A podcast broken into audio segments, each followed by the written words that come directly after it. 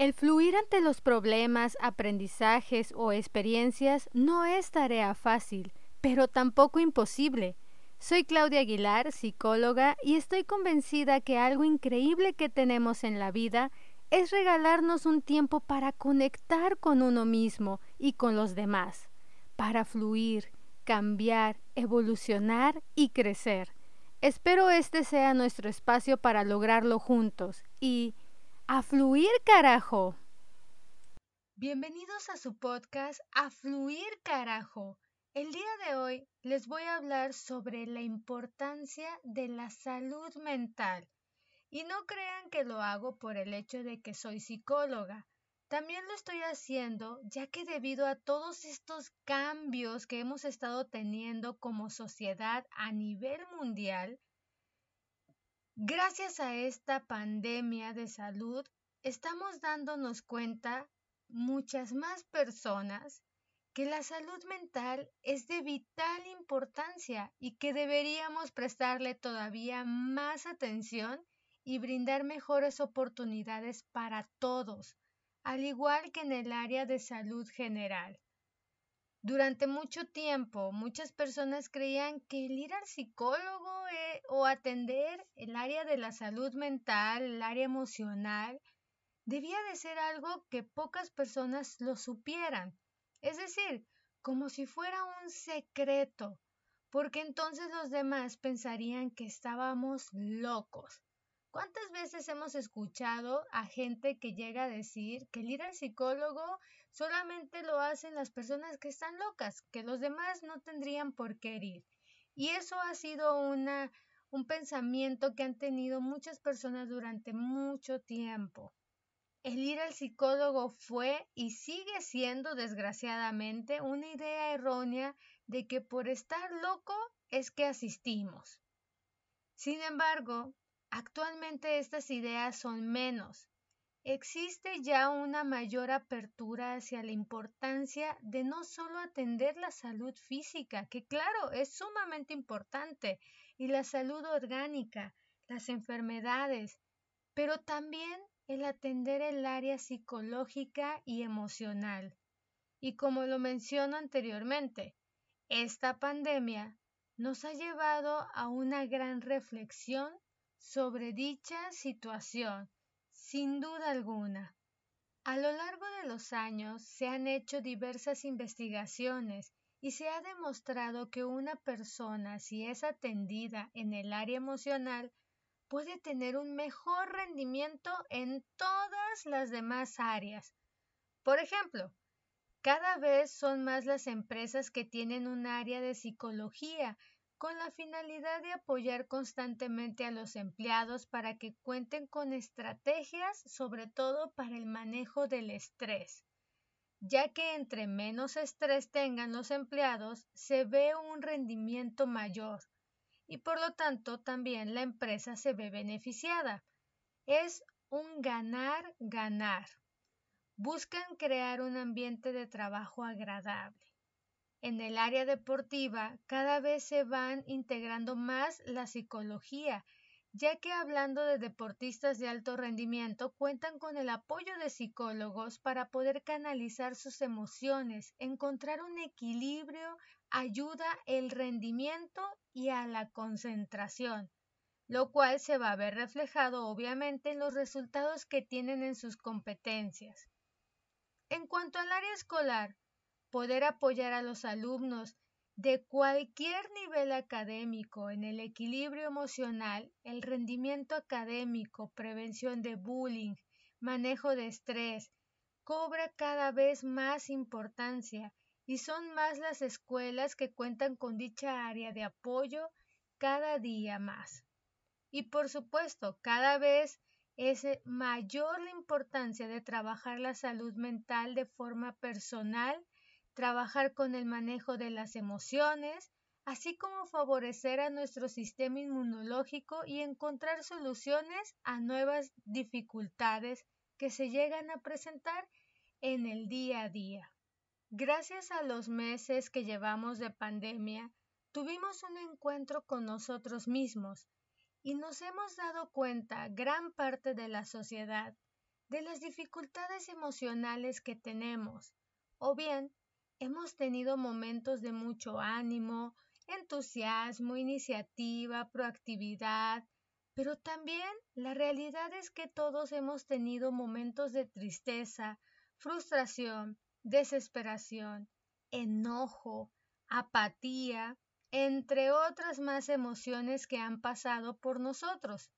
Algunos hemos pasado de la alegría a la ansiedad, lo cual es natural y normal porque por primera vez después de mucho tiempo, incluso a fuerzas para muchos, y digo a fuerzas porque fue debido a la pandemia, no porque fuera nuestra decisión, que tuvimos que poner un alto a nuestras actividades diarias, y a pesar de no tener tanto tiempo debido a las actividades como lo laboral o la escuela, sí tuvimos un poco de más tiempo con nosotros mismos, sin realizar actividades extras, y eso fue una forma, de alguna manera, de percibir el ir y venir de nuestras emociones.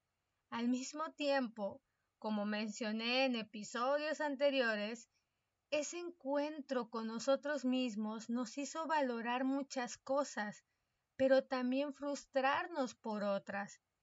Darle vuelta a las cosas una y otra vez, lo cual nos provocaba, sin duda alguna, vivir bajo un estrés y una ansiedad constantemente. En fin, también creo que esto es algo positivo, no la pandemia en sí, sino el hecho de que gracias a este tiempo que tuvimos y que seguimos teniendo, de darnos cuenta de lo que tal vez ocupamos trabajar o queremos mejorar, nos ha ayudado a valorar no solo nuestra salud física, sino también nuestra salud mental, darle la importancia que merece en todas las edades, ya que vemos en redes sociales cómo muchas personas comparten información sobre ansiedad, depresión, situaciones de enojo o incluso atacan a cualquier persona que vaya en contra de sus pensamientos o incluso sin justificación vemos esa molestia y apatía hacia las clases virtuales. Vemos cómo ha incrementado, por desgracia, también el índice de violencia intrafamiliar las ideas suicidas en los jóvenes, la rebeldía en los niños y el cansancio en el adulto. Y parece que esto no tiene una solución, pero justamente aquí es donde vemos que el tener una atención oportuna en el campo de la salud mental es fundamental.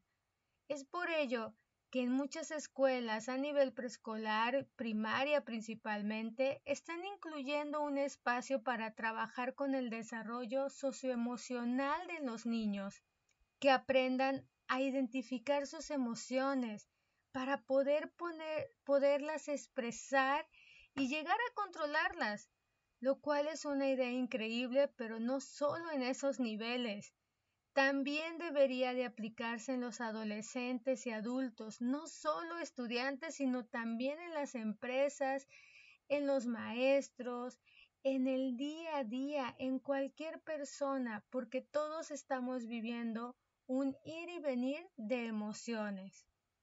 La gran tarea que tenemos hoy en día es precisamente lograr aprender, primero que nada, identificar nuestras emociones observar cómo actúo ante cada una de ellas. ¿Qué me sirve y qué no me está sirviendo para poder llegar a un manejo de las mismas? Ser más empáticos con nosotros mismos, en primera instancia, sin duda alguna, y posteriormente ser más empáticos con los demás. Aprender que no siempre vamos a poder solos el sobrellevar las situaciones que se nos presentan y los momentos de estrés o ansiedad que podamos llegar a tener, sino que se vale el buscar ayuda, pero sobre todo ayuda de un profesional, no solo la plática entre amigos, que claro, por supuesto que ayudan, pero hay un punto en donde es necesario tener una persona neutral que nos orienten, nos ayude a clarificar las cosas y encontrar soluciones. Se vale el sentirse mal. Se vale no sentirse todo el tiempo bien. Pero lo que más se vale es el hecho de que podemos pedir ayuda, apoyo y acudir a terapia si es necesario para realizar ese ajuste en nosotros mismos. No importa la edad, la mejor inversión que podemos realizar es justamente nosotros, en nuestra salud integral, lo cual, claro que incluye la salud mental. Regalémonos el tiempo para nosotros mismos, para trabajar en nosotros, conocernos más y sobre todo, estar bien con nosotros mismos. Recuerda que no estás solo. Recuerda que estar bien en salud no es solo lo físico o lo orgánico, sino también lo emocional, ya que hoy en día, desgraciadamente, las principales enfermedades que existen y que originan otras situaciones fuertes de salud son la ansiedad y el estrés. Aprendamos a fluir a pesar de las dificultades, las circunstancias que se lleguen a presentar. Seamos como ese río en donde su agua fluye a pesar de los obstáculos que existen en el camino. Recuerda que se vale sentirse mal, pero sobre todo se vale no quedarnos así. Se vale intentar, intentar cada día sentirnos mejor o un poco menos peor, como cada quien lo quiera ver. Si tú sientes que en estos momentos tus emociones están en un sube y baja, en donde a veces no logras controlar el cómo te sientes, lo que sientes, donde a veces tienes crisis de ansiedad o hay momentos en donde te sientes triste y no quieres hacer nada. De verdad, no olvides que existen muchas personas que están para apoyarte, que están como esa oportunidad de buscar un cambio y de mejorar. No tengas miedo. Trabajar en ti, trabajar en tu salud mental, sin duda alguna, es la mejor inversión que puedes estar realizando, porque eso va a ayudar a tu presente y sobre todo a tu futuro. Fluye, aprende, crece, pero sobre todo piensa en ti. Si tú estás bien, las personas que estén a tu alrededor también se van a ver beneficiadas. No pasa nada si vas al psicólogo porque es como cuando vas al médico porque te duele la cabeza, te duele el estómago, vas al dentista porque te duele una muela, vas al oculista porque ya no estás viendo bien. Es igual, es una salud integral. Así que recuerda, a fluir carajo. Y no sucede nada malo si vamos y nos atendemos emocionalmente. Al contrario, si lo intentas, te puedes dar una grata sorpresa de todo lo positivo y los cambios que puedes llegar a tener, sobre todo el cómo te puedas sentir mucho mejor. A fluir, carajo. Muchísimas gracias por escuchar este episodio. Y recuerden que pueden seguirme en mis redes sociales, tanto en Facebook como en Instagram. A fluir, carajo.